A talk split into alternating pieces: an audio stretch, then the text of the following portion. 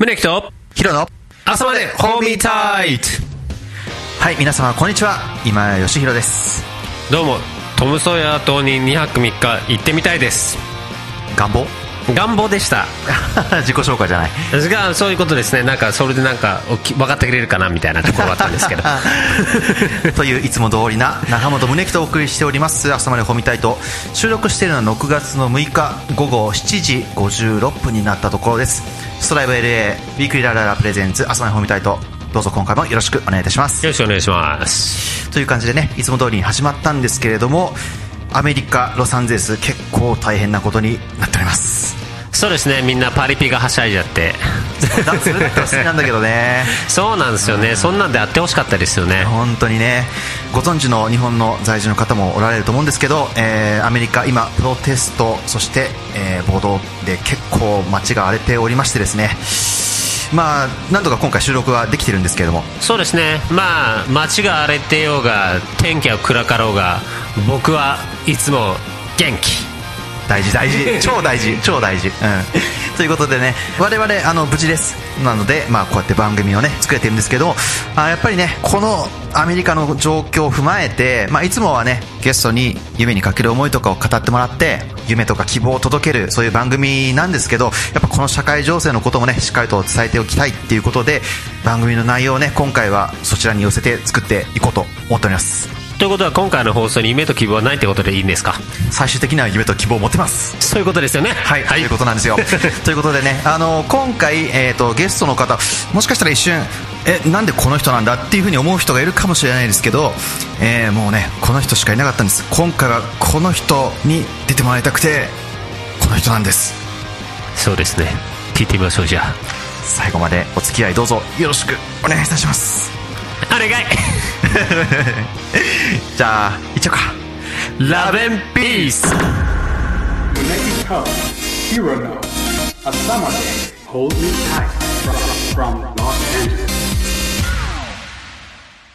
はい、ということでね、えー今回はね、えーっと、何ですかこれは、あの、なんて言ったらいいんですか？遠隔的な感じですか？電話インタビューみたいな電話インタビュー的な感じでねね本当はね、来てほしかったんですが、えーとまあゲストがね諸事情によりっていうことでえーそういうことなんで、まあ、とりあえず、まあ、今回もゲストを、えーお呼びしたいと思います。はいえーそれでは、今回も素敵な素敵な素敵なゲストです。ゆりささんです。ゆりさです。よろしくお願いします。よろしくお願いします。今日は本当にこの電話インタビュー受けてくれてどうもありがとう。ね、ありがとう。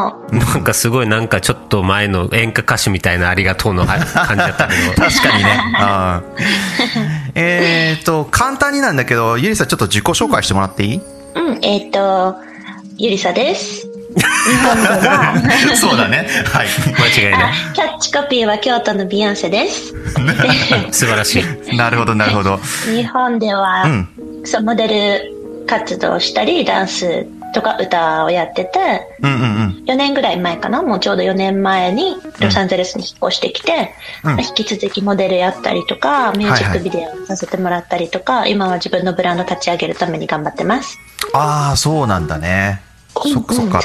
結構あの日本でねそのダンサーとしてあの大活躍されていたっていうなんかそっちの側面がすごい強いのでねあの歌の活動とかっていうのごめん初めて知ったわ。あ、本当？そう、歌ってて、もともと。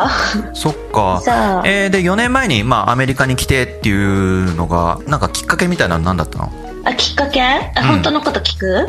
本当の希望。でも、どっちも行こうか。で、面白い方と。え、まあ、もともとパパアメリカ人で、うんうんうんうん。アメリカ国籍持ってるの。あそうなんね。だから、いつか住みたいなとは思ってたんやけど、うんうんうん。なんか毎回そろそろ引っ越したいなっていうタイミングでなんか彼氏できたりとか、うんうん。なんか大きな仕事決まったりとかでなんか毎回タイミング逃しててはいはいはい。まああ今やなっていうタイミングがあったから引っ越したんやけど、うん。まあ、その今やなって思う思わせてくれるタイミングやっていうのがうんあの婚約してたの。うん。でもう結婚しようと思ってたんやけど5年付き合ってて5年経って婚約破棄されたの。あ、されたんや。そうなんだ そうそうそう。やからなんかまあさ、もう仕事も少なくしてってたのね。結婚するし、子供欲しいしとかいろいろこう考えては、い仕事を少なくしてってたのに、婚約破棄になったからって戻るっていうのが、なんかそのモチベーション的に失礼やなと思って、うーんなんかそれやったら全く違う人生を一回なんか挑戦してみようかなと思って、よし、今だと思ってきた。あそうだったんだ。うん。その婚約破棄はどうやって伝えられたの？えっとね、ずっと向こうが最初結婚したい結婚したい結婚したいって言われてたんやけど、ゆりさんは仕事とかしたくて、もうちょっと待ってもうちょっと待ってっていう状態やって、うんうん。で、やっとまあ5年ぐらい経って、あ、今やなと思って、うんあ、そろそろどうですか？みたいな言ったら、うん、ちょっと考えますって言われて。そうか。そう、で、なんか考えた結果、うん。一生彼女がいいですって言われた。一生彼女でいいかなって言われて、え、一生彼女とかやってないから、いや間違いないですねどっちかしかないですって言ったら、じゃあ別れますって言われた。なるほどあね結構リアルだね。そういう感じね。そうそうそう。でー。もね、もう4年以上、もう5年ぐらいかな経ってるからもう全然平気。そんな傷ついたりとかはしてないよ。ねなんかここでねその話をどんどん深掘りしていくっていうのはちょっとはね。ああこれで1時間ぐらい経ってしまうところがあるから。間違いないね。僕も一回婚約破棄してますからね。そうだね。そうなん？うん。そうなんですよ。僕しかもこその子がねあのアメリカ人のメキシコ系の人？う。ん。そうそうやってんけどまあいつやったかな？4年5年それも4年前ぐらいね。そんなそれぐらいじゃない。多分同じぐらいの時やわ。へえ。奇遇ですね。奇遇ですよ。こんなところで共通点が見つかっちゃったみたいだね。まあでも本当ね、その、まあ LA に来て、まあ今言ってくれたようにこうブランドを立ち上げようとかね、あの、このアメリカでこう新しいことをどんどんやっていこうっていう中でね、本当に今回あの、なんでじゃあゆりさんをね、こうゲストで迎えてるのかっていうところをね、自分の方でこう説明させてもらいたいなっていうふうにえー、思ったなんでなんですか今井さんじゃあ321でいきますかあ、321で。321でいきましょうかほじゃあ321いや、もう、す素敵すぎるから気持ちをお伝えしたいなと。素晴らしいですね今井さんじゃあこの場借りていっちゃいましょうはい。え、マジで？まあね、あのー今、この、えーアメリカでね、こう、プロテストの活動がもう本当にあの、この1週間、かなりフィーバーしちゃってる的な？そうなんですよね。かなり熱いトピックになっちゃってっからさまあまあ、そういうことですね。はい。そういうことですよね であのまあ、本当にこうゆりさが今一生懸命ねあのインスタのストーリーでアメリカの現状であったりそのすごくこう客観的にというのかな正しく情報発信をしてくれていて、でまあ、その中でやっぱこれすごいこう思いがあって発信をしてくれてるんだなっていうことを自分をこう勉強させてもらって今回ゆりさに出演をお願いしたっていう流れです。うん、ありがとう。そうですねこれねちょっと難しいトピックになるから、うんまあ、情報を発信する上でねまあいろいろ考えてることがあるんじゃないかなとは思うんだけど、まずどうして、まあ、自分からそうやって情報を伝えなきゃっていう気持ちになったのかっていうのをちょっと聞いてみたいな。うんうんうんうん。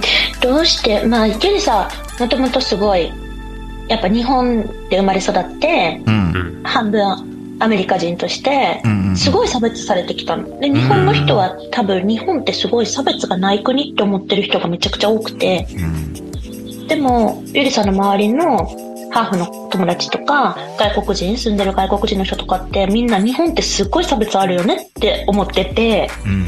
あれ、それってことはやっぱ日本人は日本にいるから対象に、差別の対象になってないから知らない。んだけで、差別ってすごいあるし、うんうんすごい私は悲しかったし、うんなんか、それを知ってるだけでも違う、なんか世界を変えられるんじゃないかなと思って、こういうことがあるよっていうのはすごい知らせたくうて。んそっかそっか。うんそれでやってるうん、な。なんかどういう背景があってゆりさがこういう気持ちをね込めてメッセージを発してるのかっていうのはすごいこうゆりさんのバックグラウンドそこまで知らなかったから不思議で、うんうんうん。でももうなんか今の言葉がこう全てなんだなというか、うん、すごいこう腑に落ちた。なんかね、それも結構書いてんねんけど、うんあの、日本の人が日本人に対して差別がないって思ってるんだなって気づいたのが、うん仕事でヨーロッパに行ったの、撮影で。うんうんうんその時に日本人のスタッフさんと一緒に行って、はいはいで、クラブバーみたいなところかな。なんかそこで人気のバーみたいなところに行こうと思って、うん。みんなでよ夜撮影後に行ったんやけど、うん。そこのセキュリティの人に、普通にもう、ふい、ノーみたいな感じで入れないって言われて、うんうんうん。で、まあ、なんか、ゆりさん感じ、感じ的にわかるやん。あ、これ差別やな、みたいなのわかるから、あもう諦めようかなと思ってたんやけどスタッフさんたちはみんな「Why why why」みたいな感じですごい食い下がっててね。あでそのセキュリティの人が「Because of the skin color」って言ったの。あなたたちの肌のせいみたいな。うん。よう言うたなそいつも。そうそう。めちゃくちゃはっきり言って「スキンカラー」って言われて。ででも日本人の人は意味がわからんから「Why why? same same」って言って。すごいなそうめちゃくちゃキレて向こうの人が「何言ってんだ。セームなわけないだろ。お前らはイエローだ」ってはっきり言われたの。うん。でお前らはイエローだから隣のラテンクラブでも行ってろって言われてもうゆりさんもうここにいたくないと思ったからもう行きましょう行きましょう。差別なんで。って言ったけどスタッフさんみんなが「え差別なんだ。すごいねひどいね。ゆりさちゃん気にしなくていいからね」って言われたの。うんでえどういう意味？って思ったけど まあいいやと思ってそのままホテルに帰ってそしたらまたスタッフさんに「まあゆりさちゃん気にしなくていいよ差別なんてそんなん大丈夫だからね」って言われたけどゆりさんにじゃなくて一応なんていうのスタッフさんに言ってたからうん。スタッフさんたちは日本人が差別されるっていう概念がもうないからうんうん。そう差別イコールゆりさんにしてるって思ったわけでそれってそれってそれも差別になっちゃうっていうかさ知らないこともやっぱり差別につながるなと思ったからそうだね。うんうんうんその時にすごい説明一応して日本人も、まあ、アジア人もすごい差別の対象にはななっちゃうし、それも全部ひどいことやと思って話をした。その時に初めてえ知らなかった。本当に知らなかった。アジア人も差別されるんだ。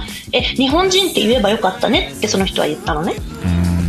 でもそういうことじゃなくて日本人やったら政府とかじゃあ他のアジア人ややから差別されてるとかじゃなくて、本当に多分知識がないの。知らない。世界のその本当に差別されてることを知らないから、知らないって罪やなって思ってんななるほどね。こっちやったらまあ言ったら俺らちょっと差別される側やけれども、日本やったら日本人ってその自分差別され差別がないって思ってるのと同時に差別をする側の人間じゃんね。言ってしまえば、その外国人だったりに対して、だからなんかみんなこのこううまい感じにできる人は少ないと思うけどこういうことをあのこうこっちから発信した時にこの言ったら被害者側の立場のことも発信してるわけだからちゃんとこの、そういう態度を取らないようにとかそういうことができるようになったらいいとは思うよね。うんうんうん本当なんかねそれってすごいやっぱ難しいから何人が言ったらなんていうのやろ日本の人が日本の人に向けて言ったりしたらそれってなんかえ仲間やのになんでってなったりとか、うんうんうん全くの外国人が言ったら、まあ、外国人やから分からへんやろって言われたりとかなんかそういう、はいはいなんか微妙なとこあるやん。うんでもなんかゆりさ今ちょうどその自分が、ま、真ん中っていうか、うんどっちもあるからこそ言えることってあるかなと思って今まではなどっちもあるからこそどっちの仲間にも入れてもらえてなかったんやん。うん。なんか日本人としてなんかっていう時にはえ日本人ちゃうやんって思われてたしうん。アメリカ人としてってなっても、まあ、例えば黒人としてって言ってもえあなた黒人じゃないじゃんって言われちゃうし、うん。なんかどこでも仲間外れの気持ちやったんやけど今初めてその悲しかった思いをえここ発揮できるとこじゃない？って思ってんの。ああなるほどね。うん。俺まあコメディだったりとかがあって多分まあそれはそのううんうん。ちそれがまだ武器になってないし俺は。まああの踊る大捜査線じゃないけどさすあの正しいことしたければ偉くなるじゃないけど俺はちゃんと自分の武器磨いてからそれをちゃんとそのコメディっていう形でそう発揮したいっていうのがあってまあゆりさんの場合は本当インフルエンサー的なあの側面も持ってるからちゃんとそれはこう人一人一人がいろんな人にこう考えてもらうきっかけを作るっていう意味ではちゃんとした役割をはさ果たしてるんじゃないかなと思ってすごいいいと思ってます。うん、ありがとうございます。だから、別に発信しなあかんわけじゃないし、なんか言わなあかんわけじゃないし、って思ってるけど、なんか、その、沈黙は加担と一緒みたいな言葉が、うんあるよね。本来の意味と違って一人歩きしちゃってる気がしてみんな違く捉えててなんか言わへんかったらお前もいじめてるぞみたいな感じになっちゃってんねんけど、うん。そうねちょっとゆりさんはね全くそう思ってない、うんうん全くそうじゃなくてしかも今特に日本の人とかはさ、ここで起こってることじゃないから、うん。沈黙って言ってもなんか目の前で見て無視してるわけじゃないやん。そうだね。なんかそ隣の国で起こってることでへえそうなんだって思う思うことだけでも大事と思ってるし、うん。うんなのになんか一番ダサいなと思っちゃうのはその俺らが言っても意味わからんねんから言うって言って言ってる人を悪いってしてる人。うん。これなんかその一生懸命わからないなりに発言した人、うん。頑張ってお思ったことを言った人に対してわからんもんが言うなっていう言葉の方が罪やと思っちゃう。うんうん。うん。なるほどねなんか発言は自由やし、うん人を傷つけへん限りは何を言ってもその人のオピニオンを発表するのは大事なはずやのにそうねなんかそれをわからんもんが言うなよって言ってそれがなんかまたうん今問題になってることの方が悲しいなって思う。うーんなんかね違うところに問題が今及ぶタイミングではないからねうん、そうそう。なんか集中したいよねうん。一個のことに。まあそういうねこの情報を発信する中で俺そのゆりさがすげえなって思うところって、うん。言葉がすごい的確だし読み手のことも考えて受け取りやすい言葉で発信してくれてるなっていうのをすごい感じるし何よりもこの物事の見方がすごい客観的。うーん、ありがとう。これは本当すごいびっくりさせられて俺は。うん、なんか客観的になるべくししようと思ってる。うんどうやってやってその客観性って身につけたんだろう？そうやってやるな。でもなんかとりあえずさ、うん。誰かをコンビンスしたい時にうん。相手の立場にならへんかったらできひんなと思うねんや。なんかその最高です！最高なの出ました。本当最高です。はいどうぞ続けてください。すいません。はい。なんか6って思ってる人はさ6に見えてるから6って言ってるけど、そっちから見たら9なわけやん。うーん。でも相手の視点に立たへんかったら9かもっと思わへんやん。だからまず自分の方向に来てもらってあのこっちサイドから見たらこうなんですよっていう風にするには6なんだこれは6だ6だ6なんだ6な理由はこうでこうでって言っても絶対いや9やけどなで終わっちゃうからこういう風に見てこういう風に見てこういう風に見たらこう見えませんかっていう風にしないとあかんなって思ってそうすごいそうしようっていう風に気をつけてるかな。なるほどね。まあ言うたらまあ、まあ、一回そっち行ってちょっとみあほんまにちょっとそっち見してやっつってあロックやん。みたいな。ちょっとこっち来てで こっちから見てみイメージ急に見えるからおもろいでめっちゃちょっとちょっとこっち来てって来てもらって ほら9じゃない？って言ったらあ9やわ。ああみたいなことがあるってことやね。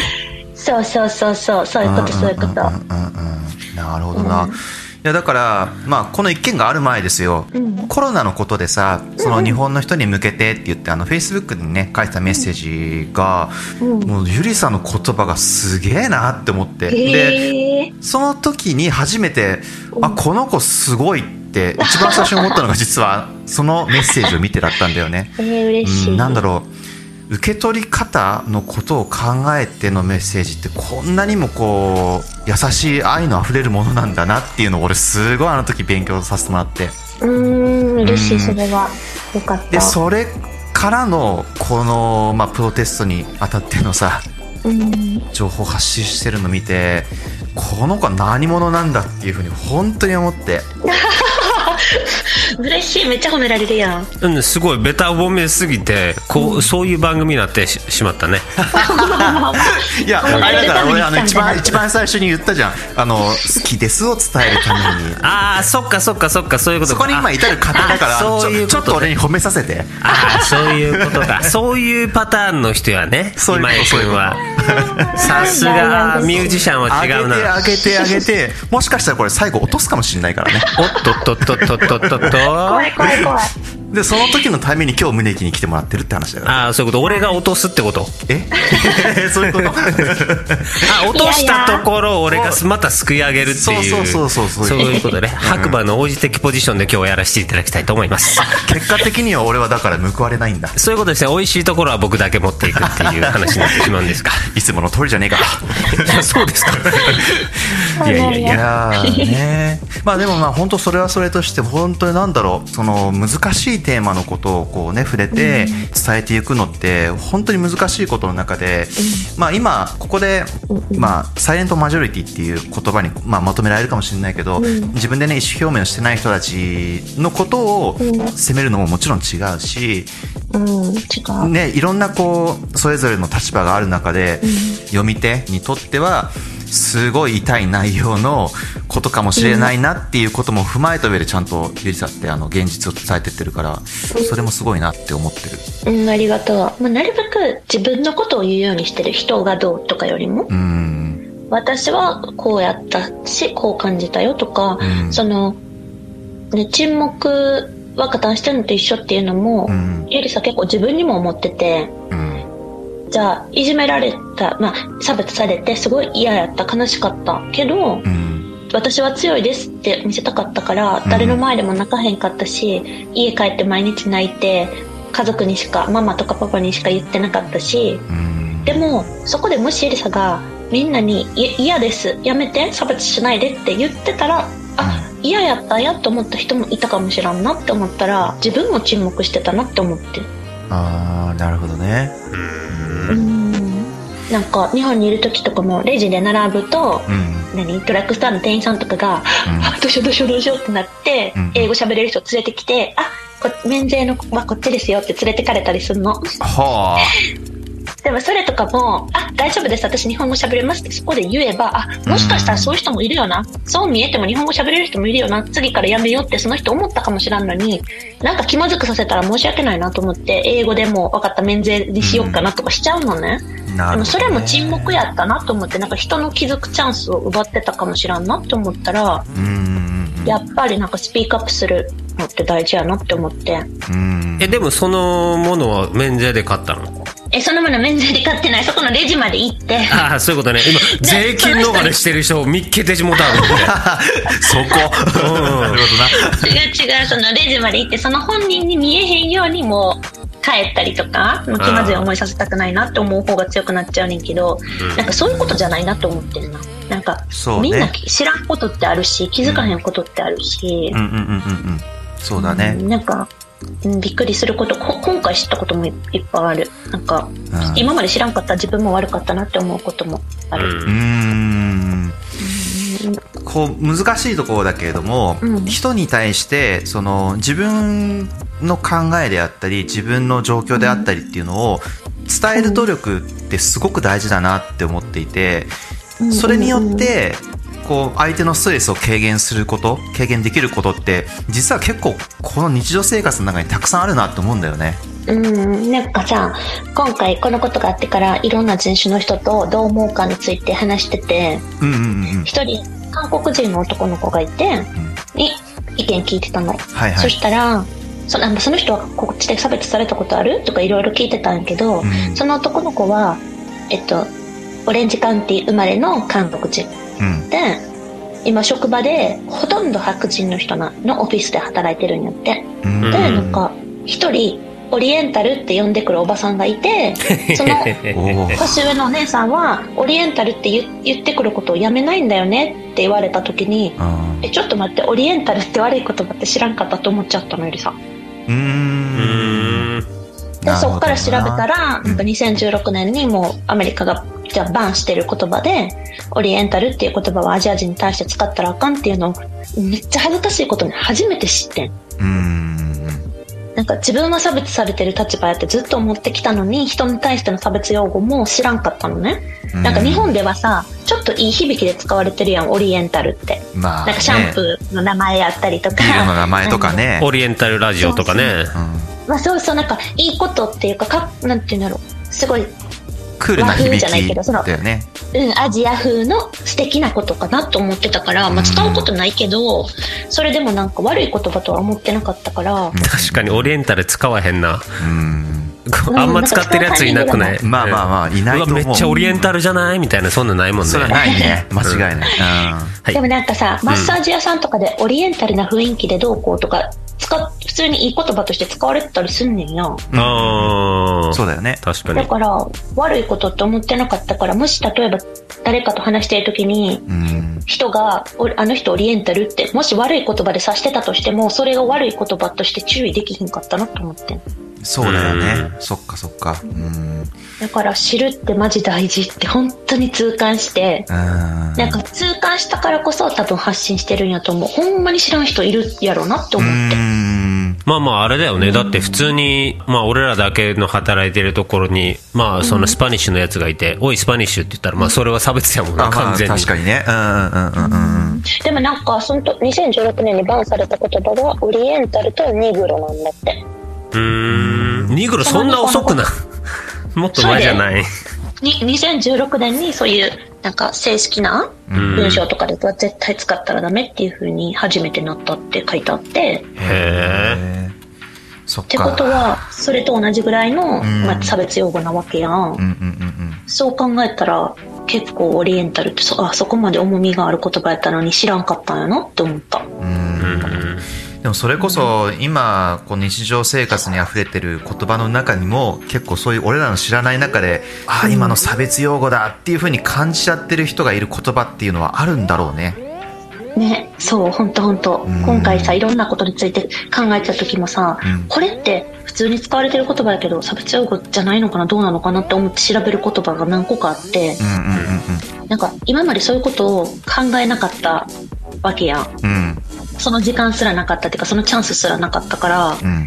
なんかもっと日常からこういうことをみんなが考えとけば、傷つく人って少ないんやろなって思ってさ。なるほどね、うん、まず知ることからなんだよねうーん。あとなんかやっぱり難しい、難しいトピックって思っちゃいがちやけど、だからって喋らへんっていうのがあかんやんなって。もっとみんなが普通に喋れることっていうかさ、なるほどね、そうやって腫れ物に触るような話にしたらあかんやろなって思うね。まあ、だからこそ今積極的に自分が情報をね伝えていって、まあ、それをみんながどう感じるのかなっていうところに今いるってことだそう。うんあの、返ってくる言葉のうん8割はうん。全く知らなかったですっていう意見。うんうんうん。全く知らなかったです。差別がこんなに広いって知らなかったですっていうのが一番多い意見で、はいはいはい。その中には、差別ってこの世にあるって知らなかったですっていう人もいて、うーんなるほど。差別ってある、今の時代もあるんですね。歴史の話だと思ってましたっていう人もいっぱいいるしう、んなんかそれについて話したこともなかったですっていう人もいっぱいいるし、うんなんかそういう人が家族と今日話しました。おかげで知れたので、息子に話しましたとか、その言葉がすごい一番嬉しい。なるほどうんねでもすごいね子供を持ってる人がそんなこと知らんって結構やばいまあ思っちゃうけど、多分ほんまにな、日本から出てなくて、日本人しかいい日日本で日本人が差別になることってないし、うん。マジで考えたことなない人も多くても、もしかしておかしくないのかもしれへんっていうぐらい、ん。あの、大人数がそっちの意見やった。そっかそっか。うん。まあそれこそねゆりさんのもとに今多分いろんな声が届いてるだろうからもう本当それがリアルなんだよね。うん、うん、しこっちも知らんかったからびっくりすることいっぱいあるよ。そうだよね。うんうんううん。ん、なんか、やっぱりこれってし知るとこから始めないと、うん。いきなり難しいことを議題を言っても、うん。わ知らないから、何の話されてるうんか思わへんし、うん。知ることが第一ステップで第一ステップ飛ばしてる人が多いかもしれないってそうだよね。うんうん。うん。なんかどう興味持ってもらってどう知ってもらってどうあそっか私この音楽好きやったわ。これブラックミュージックやったんや。知らんかった。あじゃあ好きやわ。ぐらいでも何でもいいの理由なんて。はいはいはいはいはい。なんかとりあえず知ってもらって関心持ってもらわないと、ん。考える人がいないとこれかえしあこのままじゃ変わらんわって思った。まあ間違いないね。うんさっき言ってくれた言葉の中にさ今この時代にもこんなことがあるんだっていうのがあるけれども、俺もね勉強する中で知ったんだけれどその奴隷制度の時のその社会のシステムであったりあとジムクロー法かが一応制度としてはないけれども今でもその影響が残ってるっていうことを知って150年以上前のその社会の制度っていうのが今でも残ってて彼らがその差別がある状況の中で生きていかざるを得ないっていうことを知ってもう2020年だぜって思うけれどもそれが現実なんだよね。うん。ほんまにそうやんね。うん。俺も歴史の話みたいやね。うん。びっくりしたわ。そういうのを知っていく中で。うんうんまあし知らなかった自分を恥じたよね。正ほんまそう直なるよね。わかるわかる。そうなるなんかやっぱりさこの一件だけで怒ってるって思う人もいっぱいいるみたいでさそのジョージ・フロイドさんの一件だけでここまでなってるって思う人がいるから、なんかそんなこと他の人種の人にも起こりますよね。とかさその,、うん。その一件だけを見たらやっぱそういう意見が出てきちゃうし、うんうんうん。なんかちょっとこれ本題ずれるかもしらんけど陰謀論みたいなのを唱えてる人とかはさ、はいはいはいユンさんも好きやねんで、コンスピレーシー好き。面白い。楽しい。なんていうの希望もあるし。けど、うんうんうんそういうことを信じてる人の中で、その一件だけが大事と思ってる人からしたら、あこれは全部やらせだし、ジョージ・フロイドは生きてるし、大丈夫ですよ。みたいな感じやねんけど、え、大丈夫じゃなくて、その一件が嘘やったとしても、じゃあやらせやったとしても、じゃあ今まで虐げられてきた人はやらせじゃないし、うん本当にこし他に死んでる人もやらせじゃないし私が差別されてきたのだってやらせじゃないしっていうその奥の背景までやっぱ分かってない人がすごく多いかな。きっかけに過ぎないからね。うんうんうん。そうやねんな。どれだけだからこの人種差別っていうのがこう根深いかっていうのが、まあ、分かれば分かるほど、まあ、あくまでも俺はだけれどもやっぱ立ち上がらないとダメだなってやっぱり思うようになったよね。うんほんまにね。なんか、黒人差別がなくなるだけじゃないからこれは。黒人差別をなくそうっていうところから始まったけど世界中の差別をなくすために立ち上がってるっていうか、そうだね。黒人差別がなくなるっていうことイコール差別はやめようよってことで他の差別もなくなるし、うんうん。なんかそう思ってなんか全ての人が動いたらこれってマジで動くんじゃない？っていうなんかちょっと期待が今湧くよね。そうだよね。うんうんでも本当にこういう動きの中でうん社会の制度からかな、あの変わってった時に、うんまあその成果が出るのってきっともう何十年後なんだよね。うんうんうんうんそうね。やっぱ心のその負った傷って彼らの中にはずっと残ると思うし、うんうんうん。せめてね、これから生まれてくる子供たちであったり、まさにね彼らが苦しむことなくうん。社会で生きていけるようなうん世の中になって初めて今の自分たちの努力が実るのかなって思うよね。うんうん、そうそう。なんか今差別をすごくもう差別してるっていう人はさきっと、さやめへんと思うねん。やぶっちゃけ。そんな誰に言われてもやめへんしもうそう思って生きてきてるしやめへんけど、まあ、その人たちは先にいいひんくなるからさ、うん。まあ、一生生きるわけじゃないし、うん。さその人たちがじゃあさよならってした後にうん。次の子供とかそのさらに次の子供とかが差別がなかったらいつかは絶対ピュアなさ差別のない国にな,、なれるし。うん。なんかもうもうそう思ってる人を変えようとは思ってへんって感じ。そうだよね。でもそれをうん。間違ってる、そういうことやってる人を間違ってるよって声を大にしてみんなが言える世の中になったらうん、それ大成功じゃない？みたいな。そうだよね。あれや、あの、外出禁止、カーフュー出て、家帰らなあかんっつって、で、すごいそこでなんかバイオレントなことがあったみたいな日で、家に帰ってパーキングしたら、うちの家の周りはそういうのじゃなくて、帰ってパーキングしたところで、黒人の子供と白人の子供が楽しそうに一緒に遊んでんの見てさ、いやー、やっぱりこれってなんか、やっぱ今の時代の人があんまり負の遺産は残したらあかんし、今の子供たちちは未来あるなっていうふうにすごい希望を見ましたね、僕は。ほんまやんね。ほんまにそうやねんな。なんか周りの意見ってすごい影響大きいやん。そうね。だか。ら大多数の人がなんか間違ってること無視したら他の人も無視しちゃうし、うん。大多数の人がダメだよって言ったらそれみんなそう思うし、うんうんうん。なんか子供って絶対そういうのなかったはずやのにでもそれでもゆりさが小学校の時にいじめられて、なんで私はこういう風に生まれてきてしまったんやろうとかまで思っちゃったのはみんなからさみんなから、え、髪の毛変やなとか、髪の毛クリクリ変とか言われたりとか、うん。え、肌、肌が黒くてどうとか言われたのが、うんなんてやろう。みんながそう言うんやったらそうなんかもしれんと思っちゃってて。うーん。すげえわかるよ。すげえわかる。いいいことでも、それがいいことでも、スペシャルなことでも、みんながそう言うんやったらそうかもと思ったから嫌やったし、でも今度大人になって、クラブとかに遊びに行ったら、うん。超かっこいいね、羨ましいねって言われたら、え、そうなのかもしれんってなるやん。間違いない。うんうんうんうん。やからなんかその、その一人一人の価値もなんか周りの人によって決められちゃううんうん。から、なんかみんなが尊重し合えたら全ての人が自分に自信持って生きれるのになーって思ってさ。そうだね。間違いないと思います。なかなかね、周りに理解されない幼少期ってさ、うんうん。ゆりさんにとっては何が希望だった？いや、希望なんてなかったかな。だよねぶ。っちゃけ、小学校の時とかなんて希望なんかなかった。本当にただただ毎日嫌やったし、うん。学校行きたくなかったし、でもな、変に強い子供やったから、それを嫌ですとも言えへんかったし、ずっと小学校も中学校も高校も楽器委員長やってて、わけわからんやろ。そうだねわけわからんそうなのかい。うん。そう、楽器委員長やってて、あで、なんか、いじめてる人とか、いじめはやめましょうとか言えんのに差別はやめようって言えへんくて。うん。でもね、そんな中で、小学校の時なんてみんなからかってきたし、あすごい嫌やったの。うんでも一人だけ女の子が、ーうん。全然違うクラスの女の子がうん、トントンっていきなりしてきて、うん休み時間に。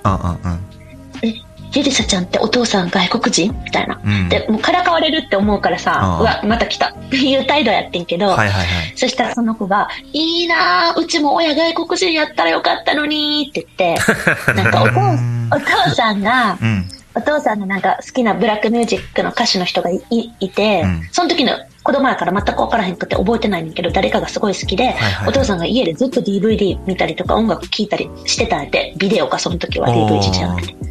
ビデオ見たりとか、だからその子もそれ見てて、うん。かっこいいよね、かっこいいよねってお父さんが言うから、うん。その子もそれでかっこいいって思ってくれてて、うん。いいなぁ、かっこいいなって言ってくれたことがすっごいびっくりしてん、ゆりさん。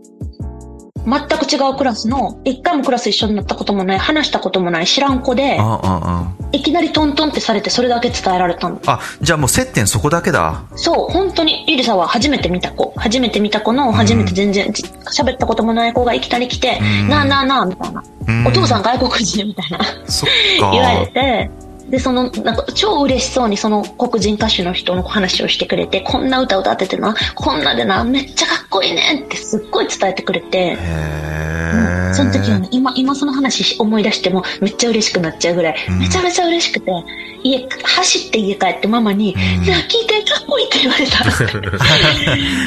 そ言ったぐらい嬉しかって。で、なんかやっぱり悲しい時とかあるとそのこと、え、でもかっこいいって言ってくれる人もいたしなとか思ったら、うん。なんかそたったそんなことでさ、誰かのヒーローになれるってすごくない？いや、ほんとね。素晴らしいありがね。とうって言えへんかったことを今でもなんか、すごいね、ありがとうって言いたいなって思うねんな。なんかさ、うん。あの、本当にちょっとした一瞬で自分の人生を変えてもらったり、あの、いい意味でね、あの、うんそういうのって本当あるなって思っててさ、うんうん。自分がすっげえ心がすさんでる時に誰かがこうさ、街中でこう微笑んでくれたのがすごい忘れられなかったとかさ、なんかそういう一瞬とか、自分が心が救われて、こうずっとそれがこう、自分のね、心の中でこう残ってるっていうようなことって、俺は結構あるのよ。うんうんまさにその友達ってそういうことだよね。ほんまにそうそう。うんほんまなんかね、ありがとうって言いたい。ほんまに、あ今でもそめっちゃ鮮明に覚えてるし、うん中学にもそういう子が一人いて、うんうん。その子にもマジでありがとうって今でも思ってるし、そっか。じゃあ今言っちゃおうか。聞いてるかもしれないから。さあ、言ってみよう。勇気出して言ってみようよ。今やったら言える。あの時は、差別されてるのが嫌ってことすら言えへんかったから、んありがとうっていうことすらかっこ悪いと思って言えへんかったけど、うん。本当にその言葉に何回救われたか分からへんし、学校行きたくないと思った日も、そのことを思い出したりとか、学校で嫌なことあっても、そのことすれ違うだけでなんか、ちょっと気持ちが楽になったりとかしてうん、多分その子はそんな深い意味なく言ったかもしれないけど、そんな優しい言葉の一つで誰かの人生変えたりとか、誰かの思考を変えたりとかできるから、言葉って本当に大事だし、本当に勇気をくれてありがとう。素晴らしいです。ありがとう素晴らしいです。ありがとう。私うんええけどほんまにほんまにそう思ってる。まさにね、ゆりさんもそれに、あの、その声をかけてくれた子みたいに今慣れてるんじゃないですか？うん、そうだと本当にいいなって。もうなんか多分それがモチベーションなのかも。だから本当に今やってることすらその子のおかげなのかもしれへんし。なるほどね。う。うんん。伝わっていくもんですよね、こういうのってね。うん。うん気持ち込めてやってたら絶対誰か聞いてくれるよね。そうだよね。うん。思い込めて長い時間ね、語ってくれてどうもありがとうん、ありがとう。う。最後になるけれども、ここまでね、聞いてくれてるリスナー一人一人に向けて、どんなメッセージがあるかな？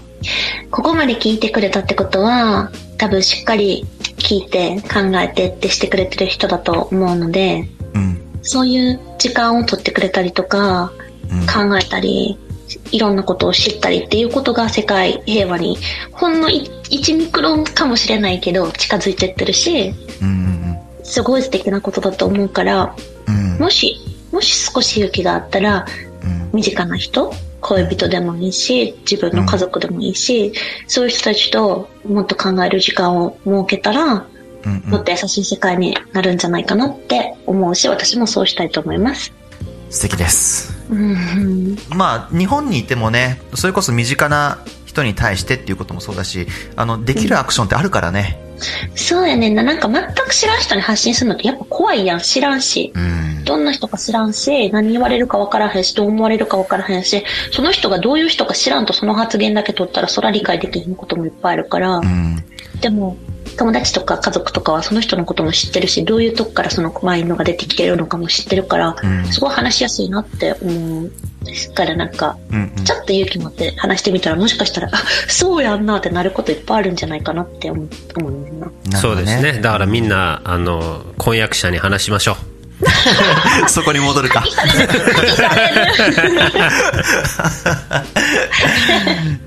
一応ね、この番組の、えっ、と、視聴ページに、ゆりさんのインスタグラムのね、リンクを貼らせていただこうと思うので、そちらでね、ストーリーに毎日、そのアメリカの状況だったり、ニュースをね、発信してくれてるので、皆さんどうぞチェックしてみてください。はい、お願いします。はい。ということで、今回のゲストはゆりささんでした。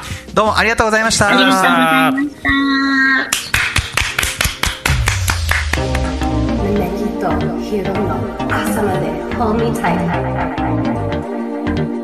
From Los Angeles. 報告あります。おはいはいはい。私、元気です。素敵な報告ありがとうございます。そうなんですよね。いや、でもね、ほんとね、彼女が発信してるそのストーリーを見て俺は結構元気もらって、あ自分も頑張ろうっていうふうに思えた人だったんだよね。あそうなんですか。僕はそんな今井さんが元気な姿を見て元気をもらいました。元気はね、皆さん伝わってきますよ。そうなんですよね。そういうことなんです。やっぱりこう、ネガティブなエナジーはね、やっぱこうネガティブで広がっていきますけど、えーポジティブなエナジーはね、しっかりまあ、それもそれで広がっていくということですよ。そうですよ、本当に。だからこそね、この番組でちょっと一回みんなで立ち止まって、で、こうポジティブに前を向いて、一人一人にできることをやっていこうっていうきっかけになれたら、すごく嬉しいなと思います。そうですね。僕らもね、誰かの心に響くような一言で救われたっていう、そんなやつになってみたいですよね。そうだね、こう救う側になりたいからね。そうですね。いつも僕らはね、ゲスト、そしてリスナーの方々にね、そう救っていただいてますが、そうだね。はい、うん僕らも救いましょう。そうです。はいということで、次回の更新が6月の23日になります。この頃にね、アメリカ、そしてこの街がどういう風になってるのかっていうのはちょっと全く見えないですが、ポジティブなね、エネルギーをこう皆さんにお伝えできるよう、引き続き頑張っていこうと思いますので、どうぞ皆さんお楽しみに。ラブとピースで頑張りましょう。あれだね、あの、オープニングで言ってた、ラブピースですね。はい。ということで、胸キと、ヒロの？朝までホーミータイト次回のゲストは、たまに会いたいあの人。誰のことかな？誰のことかな？誰かにとってはあなたじゃない。キュン